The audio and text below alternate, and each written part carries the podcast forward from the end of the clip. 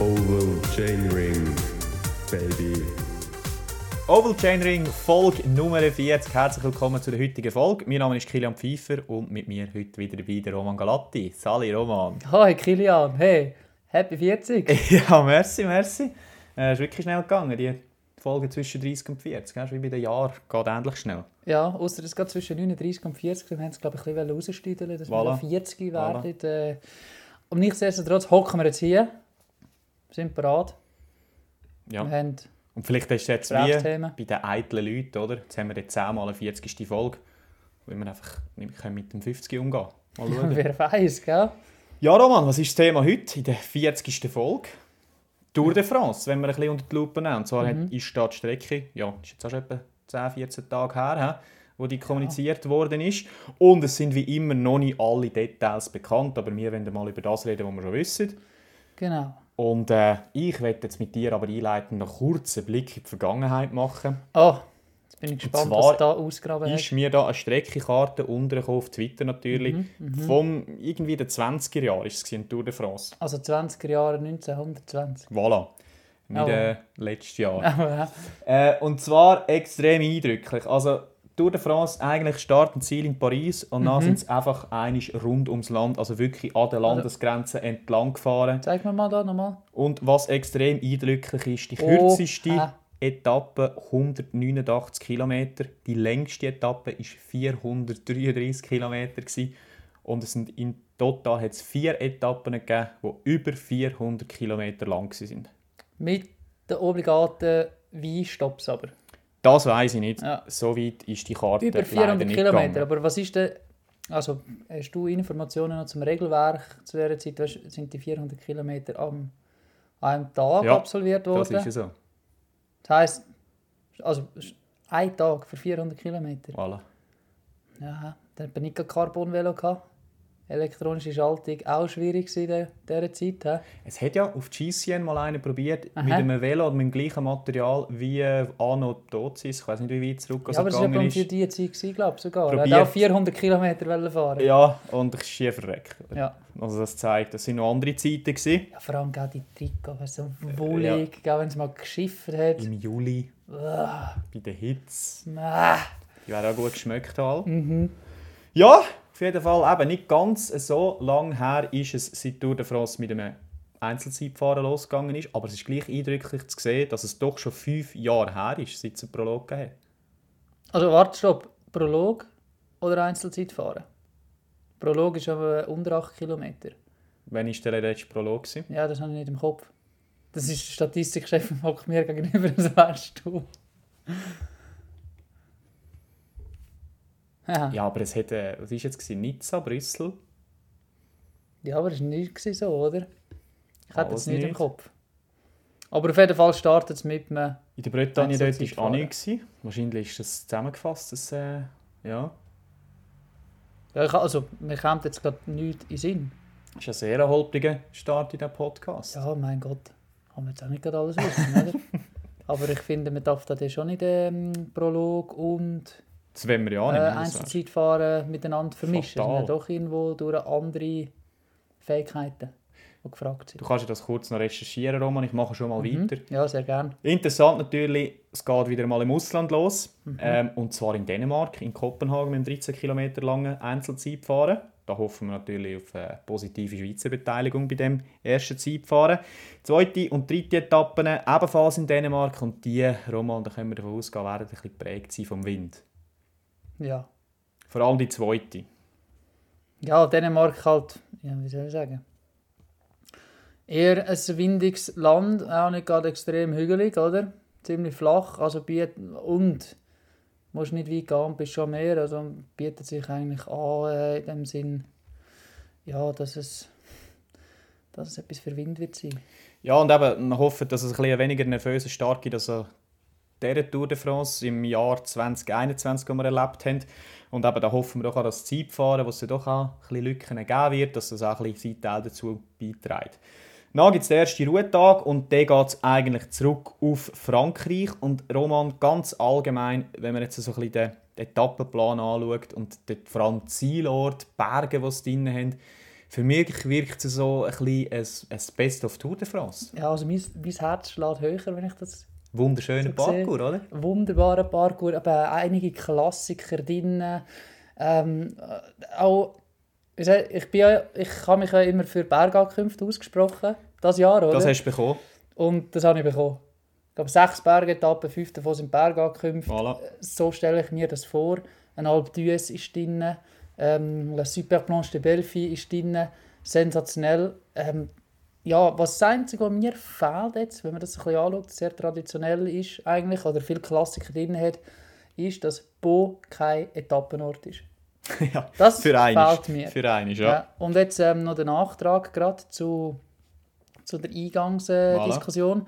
2017, Düsseldorf-Düsseldorf, ist äh, Einzelzeitfahrer gewesen. Stefan Küng Zweiter Und das geworden. ist das Letzte, was es hat. Wie lange war das? Gewesen?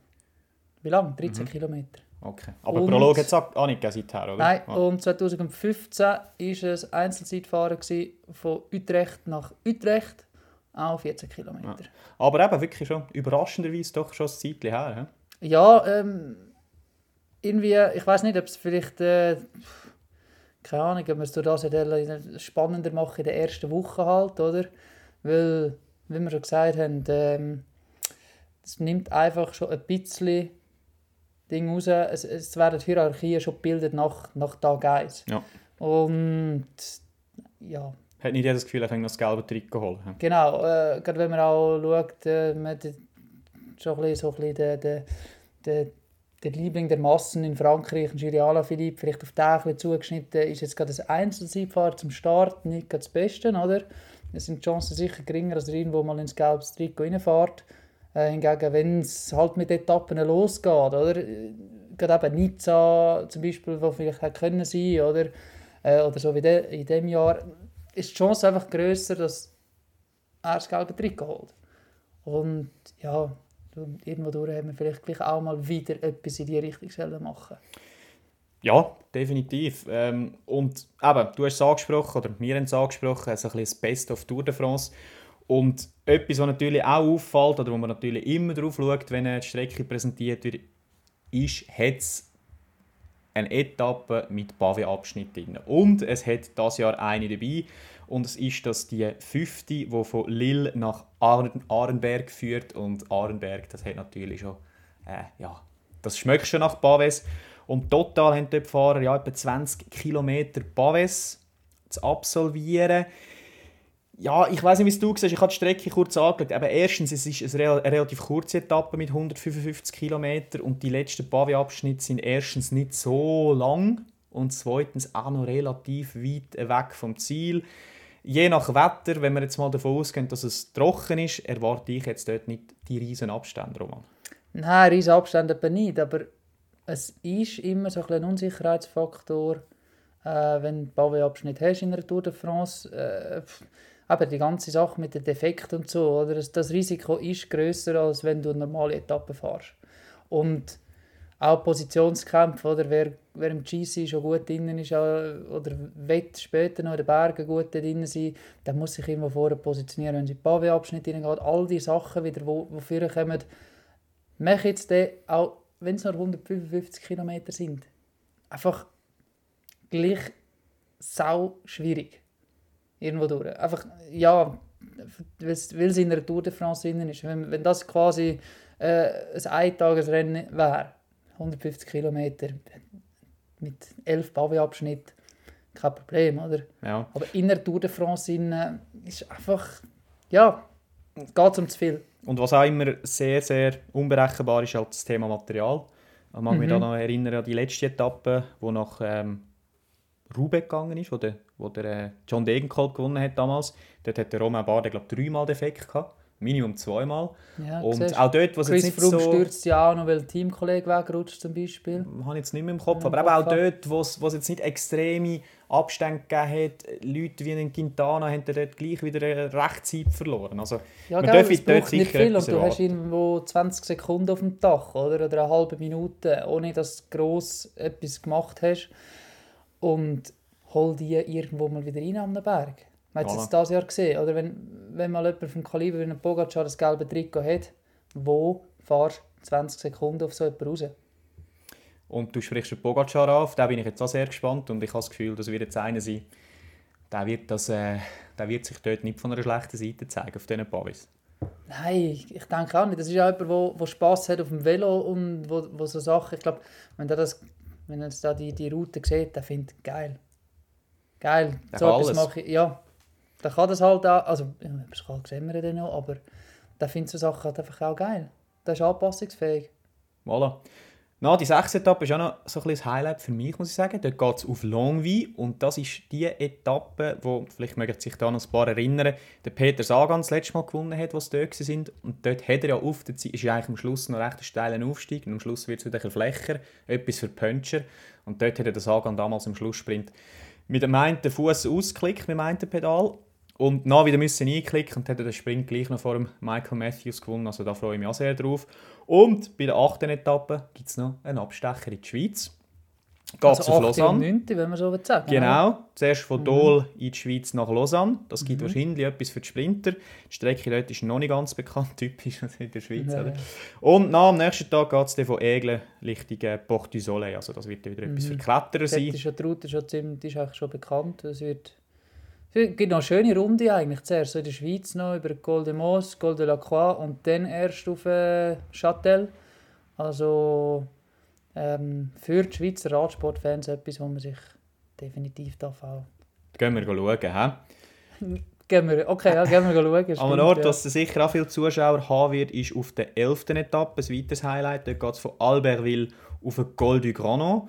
Ein Berg, der glaube ich, noch nie befahren worden ist, aber der ist 2413 Meter hoch. Das Dach von der Tour, Voilà, so definitiv. schön sagt. Und was noch dazu kommt, auf dieser Etappe sie noch, werden sie noch den Galibier und den Telegraph in Angriff nehmen, bevor es dann in Schlussanstieg auf den geht. Also, ob es nicht schon langt, oder? Voilà. Und auch für den Nationalviertag, den 14. Juli, äh, haben sich jetzt äh, die Streckenplaner etwas ganz Besonderes Absolut ausgedacht. Highlight. Die Alpe d'Huez. Ja. Und auch dort äh, nicht einfach am Schluss noch die Alpe d'Huez rauf, sondern dort geht es wieder über den Galibier und dann noch über den Croix de Fer. Also, Kannst du dir vorstellen, was da los ist? Also an der, am Galibier und am Col de la Croix de Fer und nachher an der Alpe d'Huez. das wäre jetzt so etwas, wo der Ja. Thomas Vöckler wahrscheinlich würde ein Comeback wagen nicht? Ja. An so etwas am 14. Oder Juli. etwas, wo eben ähm, Julien Alaphilippe sich spart, vorgängig, dass er an dieser Etappe mindestens in der Fuga ist und vielleicht halt als Erster um nicht d'Huez reinfährt. Sag ich jetzt wirklich noch, weil mittlerweile ist das für mich so eine Thomas Vöckler 2.3.0 vielleicht sogar. Einfach so viel, viel, viel die verbesserte Version, aber eben mit dem gleichen, ja, wie nennt man das? Mit den gleichen Ja. Eier. Ja, ja, in Englischsprache würde man jetzt sagen flamboyant, oder? so, ja, irgendwie so, ja, das ist so ein bisschen der gleiche Touch irgendwie drin, oder? Und Bet schon schier aufs Podest gefahren, aber auch im GC an der Tour de France. Ja, Ja. voilà. Das müssen wir ja doch auch noch sagen. Ja. Ohne despektierlich zu sein. Und zum den Kreis schließen, Äh, äh. Thomas Vöckler war sportlicher Leiter bei den Franzosen an der letzten WM. Voilà.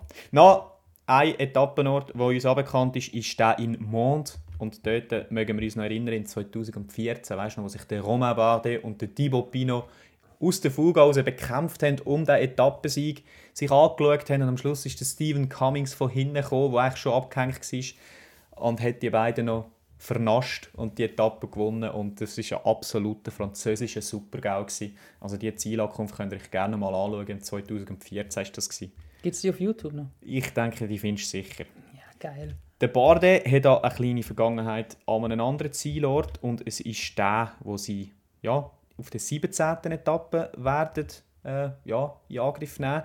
Und die Etappe relativ kurz, 130 Kilometer und die geht am Schluss auf Peragude rauf.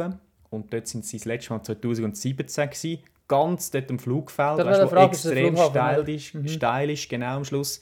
Der Bardet hat dort im 17. gewonnen, äh, eigentlich aus der Gruppe der Favoriten raus.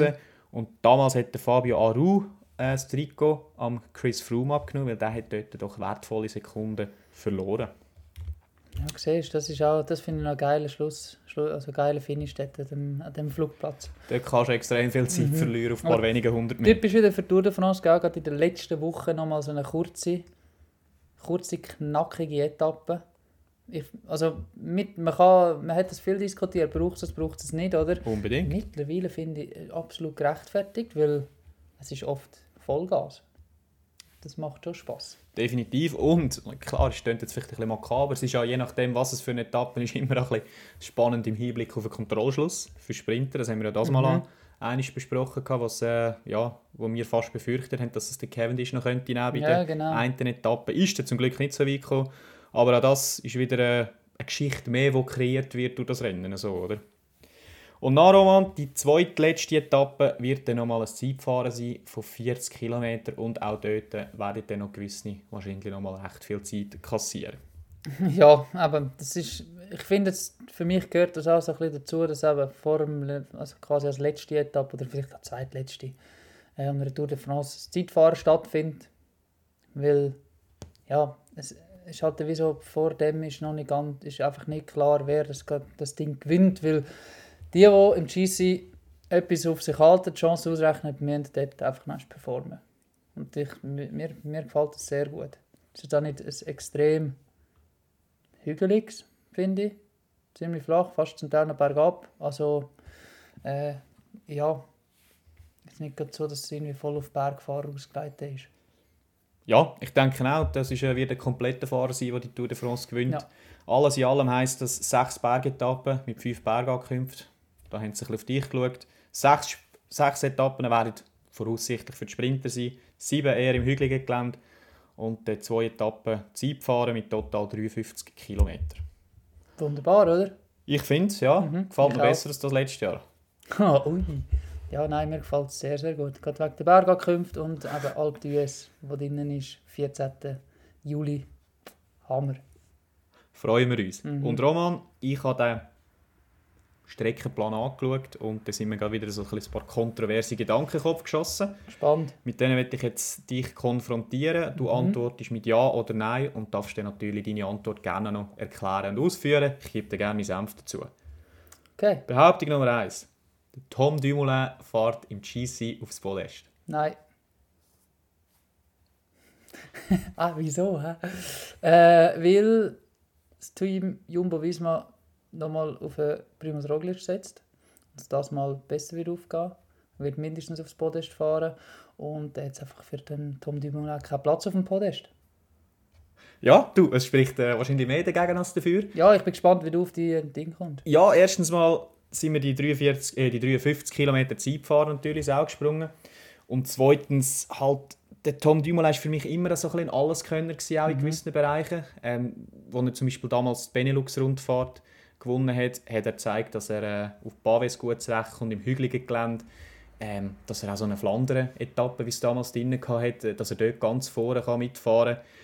Und du, ich habe das Gefühl, der will es noch nicht wissen. Das hat er auch gezeigt. Äh, hat jetzt gute Form gezeigt, auch schon das Jahr wieder. Äh, Medaille geholt an den Olympischen Spielen im Zeitfahren. Und äh, ja, schlussendlich denke ich, wird es ein bisschen darauf ankommen, was er im Vorfeld schon kann zeigen kann, um auch seine Rolle im Team äh, können zu definieren. Ja, auf das kommt sehr stark drauf an. Weil sie haben ja noch andere, Steven Kreuzweg, der hat jetzt zwar nicht mehr so gute Resultate ja, gezeigt. Edelhelfer. Jonas Wingegaard, zweit geworden in diesem Jahr. Mit dem ist auch ein guter Zeitfahrer. Unterschätzt man ein bisschen diese Disziplin. Von dort her habe ich jetzt gesagt, ich tue gerne noch provozieren mit diesen Ja, Sachen. natürlich. Ja, aber ja. Absolut du- ja, ja, ja. Ich meine, wenn's, weit wenn's so hergeholt ist jetzt nicht, wenn es so kommt, kannst du sagen, ich habe es ja gesagt. Wenn es nicht so kommt, äh, hat das auch niemand mehr auf dem Schirm, dass du es mal gesagt hast.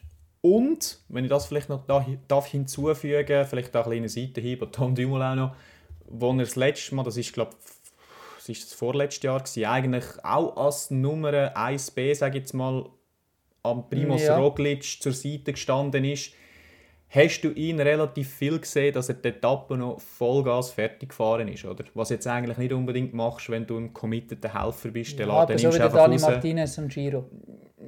Ja, genau, genau. Ja. Dort war natürlich der, der Sieg von Bernal nicht so gefährdet. Gewesen. Oder eben, Ja. es hat besser ausgesehen Ja. im GC für Ineos, als, jetzt, als es damals ausgesehen hat für, Das für stimmt, Jumbo ja.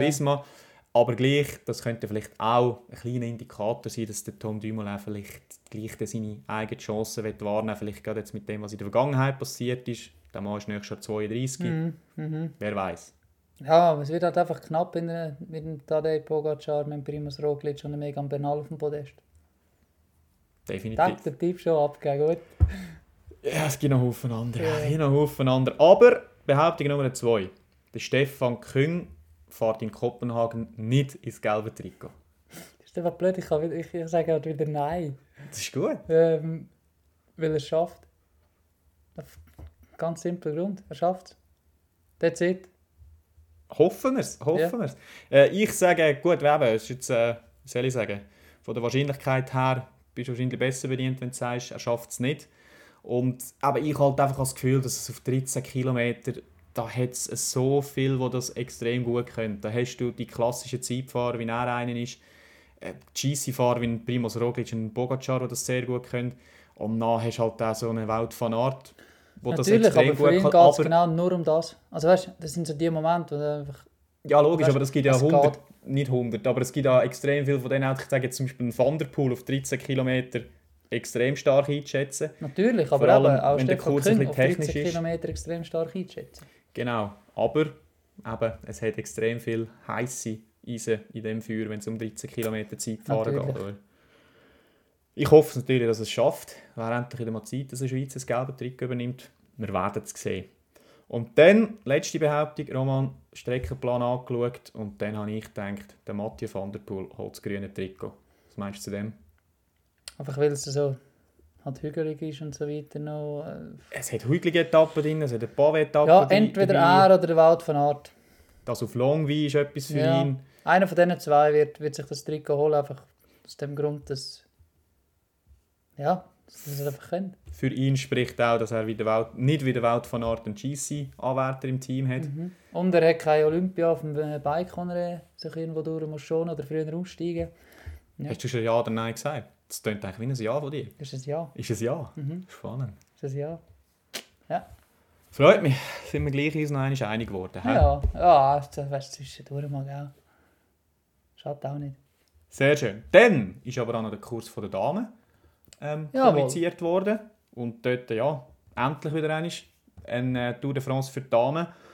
Und auch dort finde ich ganz einen schönen Kurs. Mhm. Ähm, fährt an eigentlich am 24. Juli, am gleichen Tag wie die Tour de France von den Herren aufhört. Mit einer Etappe auf der Champs-Élysées. Nach der zweiten und dritten Etappe eher flache Angelegenheiten, werden wahrscheinlich etwas für die Sprinterinnen sein. Dann vierte hügelige Etappe mit Gravel-Abschnitt, mit äh, Abschnitt von bis zu 4,4 Kilometer. Äh, das wird sicher auch ein, Spektakel sein. Ja, Schauen wir uns sicher Ja. gerne an. Und ähm, ja, fünfte Etappe eher wieder eine flache, sechste hügelige und dann haben wir die siebte, die wahrscheinlich die Königsetappe wird sein. Einige harte Aufstiege drin und die achte, eigentlich ein gebührenden Abschluss wahrscheinlich von dieser Tour de France, geht dann Richtung Planche de Belfi. Ähm, ich weiß nicht, wie es du siehst, ein schöner Parcours, aber aus Schweizer Sicht, da vermissen wir doch ganz klar das Zeitfahren für Marlene Reusser, oder? Ja, also ein Startzeitfahren, wie jetzt bei den Herren zum Beispiel, oder? Wäre natürlich sehr interessant.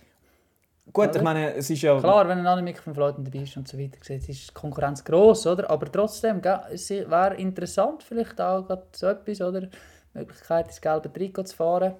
Bei quasi der ersten, also ja, kann man dort mal sagen, wir nehmen jetzt erste Austragung oder Wiederbelebung von, von der Tour de France Feminin. Ich sage die erste Richtung. Die erste Richtung, ja. Äh, Oder wäre natürlich auch sehr, sehr etwas Interessantes, oder?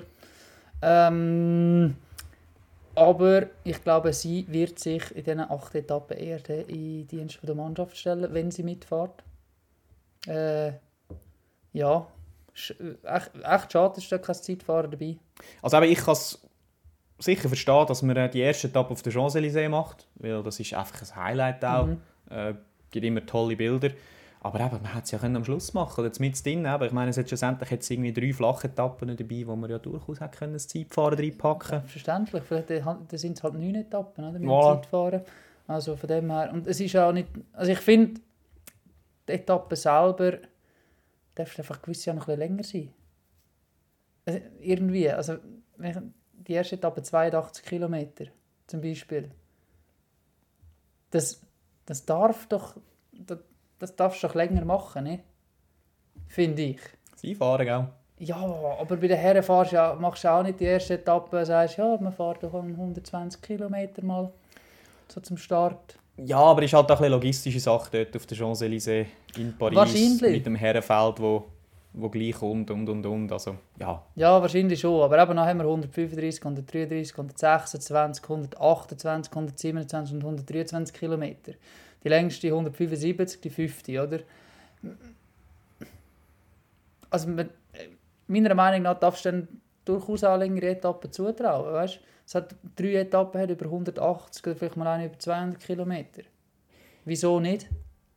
Wieso künstlich tief behalten? Ja, das musst du nicht mich Weißt- fragen, aber jetzt grundsätzlich, wenn du es vergleichst mit anderen Frauenrennen, also jetzt zum Beispiel auch Lüttich bei den Frauen, Lüttich, Bastogne, Lüttich, ist glaube nur irgendwie 145 Ja, Kilometer lang. Paris-Roubaix war ja knapp 80 Kilometer. gewesen. Was, Oder? 80? Nein, Nicht? nein, 80 Kilometer war glaube die Flucht von der Die Flucht, Deigner. ja, aber das ist stimmt, glaube auch aber- 140 Kilometer umeinander gewesen. Also das ist, ja, Fast weniger habe ich darum, drin. ja, darum kannst du froh sein, hat es noch, finde ich mal gut, hat es mal so eine 170er drin, oder? Ja, ja, aber eben, das weißt, geht mir jetzt nicht nur um die Tour sondern allgemein, man darf es auch länger machen, weißt Weil schlussendlich, die trainieren jetzt gleich, die trainieren einfach auch viel, oder? Die trainieren viel, also die, die trainieren das gleiche Pensum wie, wie die Die Herren machen auch. das beruflich. Die machen das beruflich, das heisst, du kannst, du musst ja dann nicht künstlich kleine, kurze Etappen machen. Ich sehe den Grund nicht. Schlussendlich.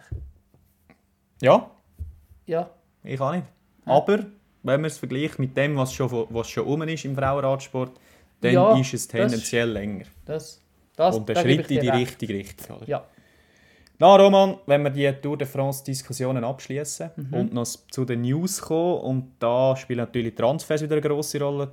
Alle Transfers, wie sich Team verstärkt oder eben nicht unbedingt haben, das werden wir dann noch in einer separaten Folge besprechen. Unbedingt, sonst haben wir keine Folgen. Aber es gibt unbedingt ein paar Sachen, die ich noch mit dir besprechen will. Ein paar Transfers, die ins Auge gestochen sind. Und einer, der mir sehr aufgefallen ist, ist der Transfer von Elia Viviani zum Team Ineos. Mhm. Ich verstehe es irgendwie nie, nicht, nicht unbedingt aus Sicht von Ineos, aber vor allem auch aus Sicht von Elia Viviani, weil ich habe das Ja, Gefühl, der kann gerade mal ähm, Duelta fahren, Mailand Sanremo als Joker und dann ist es wahrscheinlich das auch für ihn. Gibt es noch ein paar kleine, einwöchige Rundfahrten, die er wahrscheinlich kann Ja, ja. Ich gerade heute, auf Sieg fahren aber Mhm. ja, ja, ich habe heute gerade einen Bericht noch dazu gelesen, wo er sich dazu äußert. Ähm, und es ist für ihn, er sagt selber, für ihn ist es fast ein bisschen wie ein Heimkommen. Es war vier Jahre fort in dem Sinne. Er war schon bei Sky vorher und hat äh, immer auch Kontakt gehabt zum Dave Brailsford, zum Rod Ellingworth und so weiter. das ist schön. Das ist wunderschön, oder? Und er, er, er hat auch immer gewusst, er will wieder, er will eigentlich nochmal zurück. Weil es einfach das ganze Team, das passt ihm so und ja klar wird er vielleicht nicht so eingesetzt wie, wie zum Beispiel bei der König Quickstep, wo er äh, viel Sieg geholt hat. Ähm, auch nicht so wie bei Cofidis nehme ich an, wo er nicht gerade die beste Zeit hinter sich hat, aber trotzdem, für, ich glaube, er, für ihn wenn es für ihn passt, rein vom Umfeld her, wenn, wenn er sich dort wohlfühlt, ja, wieso nicht zurückgehen? Oder wenn sie ihn sogar auch zurücknehmen. Und er sagt selber auch, er ist auch bereit, jetzt gerade den jungen Fahrer Wissen weiterzugeben, die ein bisschen quasi anzulernen. Und Ineos hat einige junge Fahrer auch frisch verpflichtet. Ähm, und ja, da ist man sicher auch froh als Team drum, oder? Und ja, wenn Ja. es ihm gefällt, wieso nicht? Es gibt genug, die bei Teams sind, wo es ihnen nicht gefällt. das ist ja Als so. Überleitung. Das ist so. Genau. Nein, du, wir werden es sehen. Also, ich denke, Mailand Sanremo, da haben wir eh in den, vergangenen Jahren gesehen, dass das nicht mehr wirklich etwas für die Sprinter war, sondern für, für Puncher. Ähm, dann wird er sicher also rennen. Ich denke, Kent Wevelgem zum Beispiel äh, in einer Kapitänsrolle können fahren Ein Tour de Suisse wird er wahrscheinlich können fahren Ja, vielleicht ist es mal so, dass, äh, dass die da an eine, an eine Giro mitnehmen oder an eine Tour, ja, Tour de France vielleicht eher nicht, Tour de an- France sicher nicht, würde ich äh, behaupten. eher an eine Giro mal mitnehmen und Oder sagen, eine schau jetzt, Sprints machst, du- machst das Zeug auf eigene Faust. Schau selber, wie, wie du Ziel reinkommst, hängst du irgendwo her an. Wir, wir schauen nicht. In dem Sinn, oder? Ist aber auch etwas Neues für ihn. Immer gute Sprintzüge gehabt. Ja, aber eben im ersten Ding, sondern bei Sky war, ist nicht. Hat er nicht wirklich einen Sprintzug gehabt und hat trotzdem mal sicher eine Giro-Etappe gewonnen. Also, eben, du, schau, was sie mit ihm machen und äh, wie viel Erfolg das er wird haben. Schlussendlich. Sind wir gespannt. Einer, der mir auch noch ins Auge gestochen ist, ist der Transfer von Jakob Fulsang zum Team Israel. Mhm. Äh, weil es hat ja dort eigentlich schon geheißen, der ginge zum Team äh, Bike Exchange und nehme noch den Sponsor äh, mit ähm, Premier Tech, was sie noch hatten, damals bei Astana. Aber scheint ist das dann eben ein bisschen ins, äh, ja, ziemlich Wasser geht, oder? Genau, weil man eben sich mit dem Sponsor nicht einig geworden ist. Und Ja. von dort an war eigentlich für mich klar, gewesen, der kann nur zum Team äh, Israel gehen, weil die haben einfach das den Geld. Oder? Mitteln, Genau. das noch Genau. mhm. Aber ich hoffe doch, dass es ihm ein bisschen besser läuft als den anderen Fahrer, die im ja, fortgeschrittenen Alter noch zu Israel gegangen sind, namentlich Chris Froome. Dan Martin hat jetzt auch nicht mehr extrem Nein, gut, ich glaube, Chris. Froome ist ein eine andere Ausgangslage, habe ich Genau. Gefühl. Dan Martin, ja, hat jetzt nicht mehr das gezeigt, ich glaube, was er, was er kann. Ähm, ob es jetzt im Team liegt oder einfach eben am Alter, sei mal dahingestellt. Ich sage jetzt mal an Jakob Vogelsang, wenn er irgendwo Chance hat in meinen Augen, sind es immer noch die einwöchigen Rundfahrten. Die dreiwöchigen sehe ich immer noch nicht. Eintagesklassiker. Ähm, genau, Eintagesklassiker. Wo, wo man muss sagen, Israel mittlerweile doch auch gute Truppen zusammen mit dem hat. Rusty. Ja, ähm, und, ähm, und dem äh, Hugo Uhl, der jetzt auch noch dazu kommt, und sicher auch gut einsetzbar ist. Also, ja. Und ja, geldmässig sicher auch kein schlechter Move. Denke ich auch nicht. Denke ich auch nicht. Noch gute News aus Schweizer Sicht. Stefan Bissecker hat verlängert beim Team EF Education First. Wird belohnt für eine sensationelle Saison. Ja. Erst die, ja, man kann nicht mal sagen die zweite, weil die letzte war eigentlich nur eine halbe. Gewesen. Mhm. Und äh, da, da möchte ich gerade eine Überleitung machen, Roman. Eben. Fahrer, die belohnt werden, Jawohl. zu Fahrern, die nicht belohnt Ja. werden. Das Team DSM ist wieder in den Schlagzeilen gestanden. Wir Aha. haben es schon x-mal diskutiert. X Fahrer haben das Team mit laufenden Verträgen verlassen, unter anderem Ja. der Mark Hirschi. Und jetzt ist es offenbar so, dass der Tisch Benot das Team ebenfalls verlassen Mit dem Van Wilder sind sie ja eigentlich schon vor Gericht.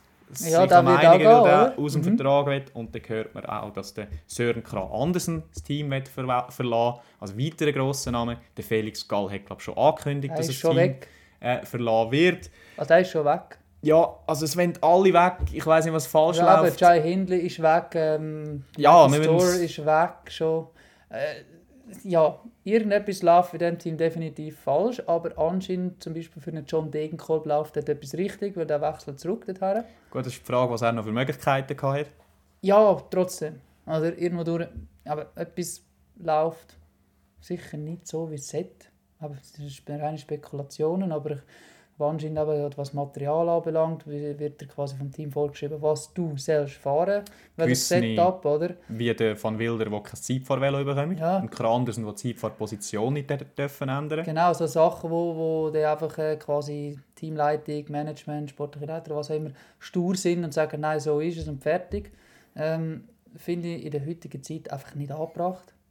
Wo alles irgendwo individualisiert wird von Training, Ernährung, Material, eben Positionen und so, dort auf irgendwelchem Zeug zu beharren, wo einem Athlet nicht behagt, einfach nicht passt, ist der Birrenweich eigentlich.